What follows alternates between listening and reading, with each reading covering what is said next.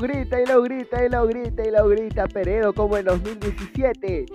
En esta oportunidad se ganó otra vez en Quito por segunda vez en nuestra historia, por segunda eliminatoria consecutiva. Perú saca un resultadazo en Quito. En el estadio Rodrigo Paz Delgado ganó con goles de Cueva y Advíncula. Doblete de asistencias para Gianluca Lapadula, que se consagra como el 9 de la selección peruana. Empezamos con esa energía porque debidamente esta es una sexta fecha de eliminatorias muy apretada. Y vamos a empezar con los resultados. A primer turno, con el partido ya mencionado, Ecuador perdió de local, que venía ganando y goleando a Uruguay, a Colombia, y no pudo con Perú en esta fecha. Perú que tenía un punto resucita y pese a seguir en el último puesto, se mantiene con chances para entrar al repechaje. Después del partido, un partido muy apretado, vamos a analizarlo brevemente de aquí cada uno, entre Venezuela y Uruguay empatando a cero, un partido que tuvo de todo, entre lo más interesante el gol anulado a Joseph Martínez por una mano previo control, que llevó al 0 a 0 en este partido. Después, en un partido de emociones, de polémicas, de lesiones, Colombia empató sobre el final 2 a 2 con Argentina. Así, ambos equipos repartieron puntos y se mantienen en lo alto de la tabla. Brasil ganó de visita, sí. Brasil está intratable. Ha ganado los seis partidos que ha disputado y esta vez en el Defensores del Chaco no fue la excepción. Ganó 2 a 0 con goles de Paquetá y de Neymar. Por último, otra sorpresa y cómo sufren los apostadores. Chile, Chile empató de local contra Bolivia. Y si ven las estadísticas es algo increíble. 29 remates tuvo la selección chilena, 9 al arco, 78% de posesión. Pero no pudo con Bolivia que empató gracias al penal de Marcelo Moreno Martínez. Continuando con esta parte informativa, vámonos a anunciar que la fecha siguiente se jugará en septiembre. Está por definirse, pero sería entre la primera semana de septiembre. La siguiente fecha se jugaría entre Bolivia recibiendo a Colombia, Perú recibiendo a Uruguay, Chile recibe al invicto y todo ganado Brasil, Venezuela recibe a Argentina y por último Ecuador con Paraguay. En esa misma fecha doble, Colombia recibirá a Chile, Brasil recibirá a Perú, Uruguay con Ecuador, Argentina recibirá a Bolivia y Paraguay recibirá a Venezuela. Repasando entonces la fecha tras esta sexta fecha de las eliminatorias, vamos a encontrar a Brasil puntero con 18 puntos, Argentina segundo con 12, luego viene el pelotón del medio con Ecuador con 9, Uruguay con 8, Colombia con 8, Paraguay con 7 y a partir del séptimo para atrás está todo apretado. Chile con 6, Bolivia con 5 que fue después de Brasil el que más ganó en esa fecha, Venezuela con 4 y Perú con 4. Es increíble que estas eliminatorias, conforme pasen las fechas, no hay nada definido. Cuando parecía que Ecuador se lo llevaba caminando, cuando parecía que Colombia estaba en pica hacia abajo, está en paca, paca, capa caída, como se dice. No, todo se mantiene en esto. Así que vamos a ver qué es lo que pasa y qué es lo que pasó en esta fecha, lo que nos dejó lo mejor de lo mejor. Vamos a empezar con el Ecuador-Perú. En esta fecha se enfrentaban antes de la fecha el último que mantiene el último puesto Perú contra el tercero. Ecuador venía de una racha, ganaba en La Paz, goleó a Argentina, goleó a Uruguay, goleó a Colombia, perdió recientemente con Brasil con polémica y todo, pero ya en ese partido no demostraba Ecuador lo que había mejorado en las fechas anteriores. El nuevo proyecto con Gustavo Alfaro a la cabeza, sin duda, ha sido una para refrescar una nueva generación de futbolistas jóvenes En Ecuador se vio una alineación muy diferente para lo que estaba anteriores fechas. Por ejemplo, no estaba Gonzalo Plata de arranque. Novoa, que es literalmente la experiencia en el medio campo, tampoco contaron con él de arranque. Decidió empezar con Michael Estrado y Caicedo, que deambularon por la cancha. Perlaza también por el lado derecho por la altura que lo prefirieron. No fue uno que marcó la diferencia. Ya cuando ingresó Preciado se pudo notar esa potencia por el lado derecho. Sin embargo, de tanto arriesgar en el segundo tiempo, vinieron los goles para Perú. En Perú se hicieron algunos ajustes. Pablo Guerrero no estaba para jugar los 90 minutos, definitivamente. Y quizás 15 o 20 y todos le reclamamos a Gareca eso el partido pasado. Al margen de la derrota y de la desconcentración y anímicamente cómo nos caímos, es interesante cómo Perú en esta oportunidad mostró algo que se le había pedido y que mostró en las últimas fechas de las eliminatorias para Rusia 2018. La Padula arrancó de 9, Peña justamente un poco atrás, por, los derecha, por la derecha Carrillo Advíncula era el tándem, por el otro lado Cueva y, Marcos López.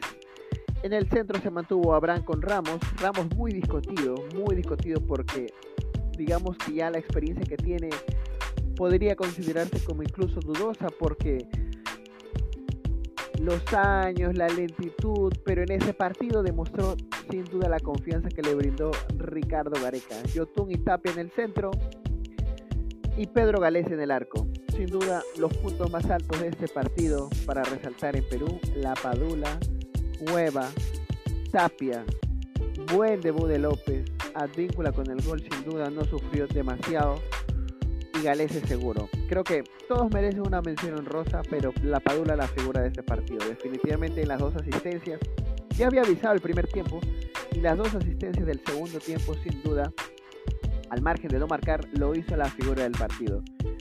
En Ecuador quedaron en deuda Mena sobre todo, que no tuvo con quién conectarse, un bajo nivel de los laterales. Arriaga sin duda ha sido el punto más bajo en la defensa del central por izquierda y Domínguez nunca mostró esa seguridad, quedó demostrada en el gol de Advíncula que no fue un remate tan fuerte. Sin duda Ecuador se queda con 9, tiene un buen colchón todavía. Estas eliminatorias son larguísimas, no podemos dar por descontado nada. Pero si algo tengo que decir es que los ecuatorianos por un lado, daban por descontado una goleada. Y muchos peruanos, conozco también, compatriotas, han estado ya pronosticando un 9-0, 6-0, 5-0. Un empate era un milagro. Imagínense ganar, no se imaginan la alegría que vive el país. Y así, con esta victoria, Perú renace.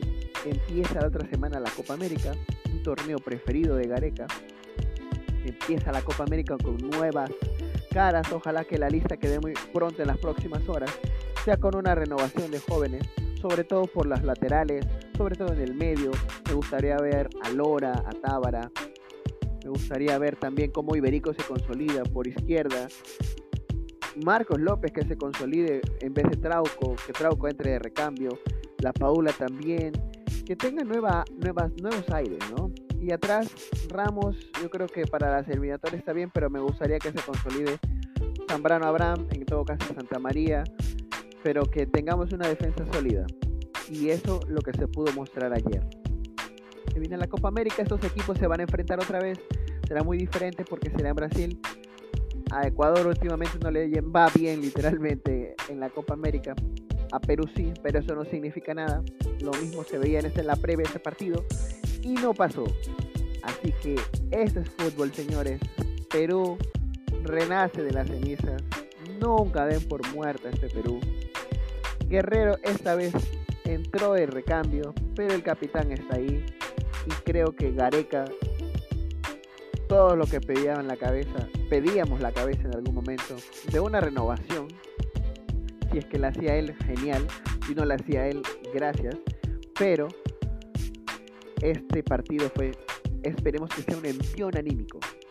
Y disculpen que sigamos afónicos, porque el partido de ayer se merecía, se merecía gritar esos goles. Así que, como en la eliminatoria pasada, cuando jugamos de local contra Ecuador, ganamos 1-0. El estadio ni a la mitad llegó. Veníamos de perder con Chile, veníamos de perder con Brasil, veníamos de perder partidos increíbles y solo habíamos ganado a Paraguay. Pero ganamos y a partir de ahí empezó una remontada, un punto de quiebre que nos ayudó. Ojalá que ese sea el inicio para esta generación, esta nueva ilusión que tenemos para Qatar 2022, unas eliminatorias que sean mucho más cortas en el sentido de que las, los plazos son más cortos y esperamos que para diciembre de 2022 podamos competir por un repechaje o por un cuarto lugar. Siguiente partido nos vamos al Venezuela-Uruguay. En el Venezuela-Uruguay vimos un partido muy apretado, un partido con remates al arco, digamos muy poco. Un Uruguay que ha sido decepción en esta doble fecha, empatando de local con Paraguay. Obviamente fue un robo lo que pasó en la ida, robo literal porque se disculpó la Comebol con Uruguay, pero disculparse no le devolverá esos dos puntos. Ojalá que no le cueste caro más adelante. Y Uruguay ahora de, visita tuvo una con Viña, tuvo un par de cabezazos, pero no, no fue el Uruguay que te arrasa, que te preocupa con Suárez arriba. Sin duda, sin duda Cavani hace falta en este equipo. Cavani cada vez que está, mamita, lo que preocupa. Por el lado venezolano, Joseph Martínez fue lo más peligroso. Anotó el gol y sin duda ese gol fue un envío anímico para Venezuela pero no duró mucho. No duró mucho porque fue anulado por una mano. Y para mí fue muy correcto, fue muy correcto la anulación en el Estadio Olímpico. Quedó 0 a 0. Si analizamos cómo jugó Uruguay con Suárez arriba, el medio campo ahora renovó un poco. Ahora arrancó Torreira, Valverde, vecino. Y vamos a ver cómo Uruguay en la Copa América hace esta renovación, va avanzando, porque tiene frescura, tiene frescura con jóvenes como Facundo Torres, pero vamos a ver cómo Uruguay se levanta de esto. Así que este partido nos decepcionó de cierto punto porque esperábamos un partido de ida y vuelta, Venezuela buscando los puntos de una derrota en La Paz y no pudo concretarse, así que en este momento Venezuela se queda en el último lugar con Perú, por diferencia de goles es penúltimo, y Uruguay se queda en la parte media de la tabla. El siguiente partido, el partido de la fecha sin lugar a dudas. Colombia-Argentina siempre nos regalan buenos partidos. Argentina ya viene un tiempo atrás que no le puede ganar a Colombia, la Copa América lo sufrió también con una remontada y sin duda Colombia ha sido de los que más complicó al equipo de Scaloni. Scaloni es un técnico joven, ya conocemos, no descubrimos nada con eso. Tiene una renovación de jóvenes, una consolidación con De Paul, Paredes, Los Celso, y gracias a eso ha generado una ilusión en el equipo argentino, en el país argentino. Gracias a eso se pudo ver como Scaloni en los amistosos y conforme empezaban las eliminatorias, se consolidaba como un equipo sólido en el medio, atrás, con cierta preocupación, sin duda el arquero era un gran tema, Otamendi, y arriba Lautaro y Messi eran los indiscutibles. ¿Qué pasó en ese partido? Básicamente que Argentina dominó el primer tiempo, tuvo chances de incluso terminar con un marcador más abultado. Y gracias a Messi, gracias a los Chelsea, gracias a las paredes, con que suene redundante, paredes, Lo Chelsea, Messi, se abrió el partido. La pelota parada abrió el partido con un centro de paredes justamente para que Cuti Romero con gran debut en esta doble fecha, ojalá no se lesione porque todos los que debutan en Argentina se lesionan a pesar de un buen rendimiento. Metió un cabezazo que no pudo hacer nada con Ospina, Luego una jugada personal de Paredes. Es increíble cómo pasó esa pelota entre Mina y entre todas esas torres colombianas. Decretó el 2 a 0 en solo 8 minutos. Y uno proyectaba que el partido iba a ser así, que Colombia no iba a reaccionar, que Colombia al medio tiempo hizo cambios, antes del medio tiempo hizo cambios, metió a Muriel, por ejemplo, por Lerma. Y sin duda fue increíble cómo Colombia se aguantó el resultado. Aguantó porque Ospina fue la figura del partido. Argentina tuvo 8 remates al arco, de los cuales 3, 4 fueron claves para que no se disparara Argentina. El segundo tiempo empezó con la polémica, no tan polémica porque con Otamendi ahí nada es polémica, literalmente era un penal claro. Una torpeza literal de Otamendi hace que Muriel ponga el descuento.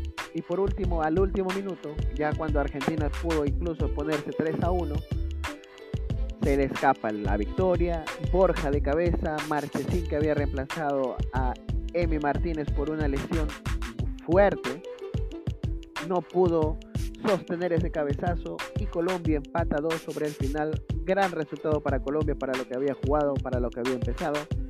Ganó de visita, empató de local, buen debut para Rueda. Argentina, colchón de puntos que sacó de visita, le hace de una manera estar tranquilo en esta fecha, solo empató de local y ahora empató también. Entonces digamos que ha sido un resultado no tan agradable y ya imagino las críticas que se vendrán para el inexperto Scaloni. El siguiente partido que analizamos, Paraguay-Brasil en Defensores del Chaco. Brasil a los 4 minutos ya empezaba ganando con gol de Neymar. Imagínense empezar con Firmino, Jesús, Richarlison y Neymar al mismo tiempo. Un desborde de Gabriel Jesús generó que una pifia de Richarlison deje solo cara a cara a Neymar frente a Anthony Silva y cruzó el remate para poder definir y empezar ganando este partido. Tite muy criticado, quizás con probable renuncia después de esa fecha doble, aunque eran más murmuros y nada fijo la verdad porque se le criticó mucho porque Brasil iba a ser la sede, va a ser la sede, a menos que pase algo último momento, y el domingo empezaría la Copa América en Brasil. Y varios jugadores no estaban de acuerdo, Tite no estaba de acuerdo, diferencias políticas, diferencias con la dirigencia, y parecía que todo iba a terminar mal, boicoteando el, esta Copa América 2021, pero al final dijeron que van a jugarla, que parece que Tite va a continuar, si no se habla de Renato Gaucho, el técnico muchos años de gremio y jugador también. Vamos a ver qué es lo que pasa, vamos a ver cómo se levantan en el sentido, esa conexión siempre ha pasado, pero Brasil es Brasil, en las eliminatorias no importa cómo venga, quién juega, quién arranca, quién dirige, es una broma. La verdad que todo esto es de Tite y los jugadores. Gracias a eso han empezado con un arranque perfecto. Ya lo había demostrado cuando asumió la eliminatoria pasada, después de Dunga, ganando básicamente todo lo que dejó. Y nada que reprochar a Paraguay. Paraguay tuvo algunas chances, Ederson sacó una clara en el primer tiempo que pudo hacer el empate. Y ya en el segundo tiempo, a último minuto básicamente, Paquetá cerró el partido. Victoria tranquila para Brasil, que se consolida y va a caminar esas eliminatorias. Puntos fuertes, Neymar siempre, Gabriel Jesús. Y atrás Ederson creo que fue muy sólido como para poder quitar cualquier esperanza de sumar para Paraguay.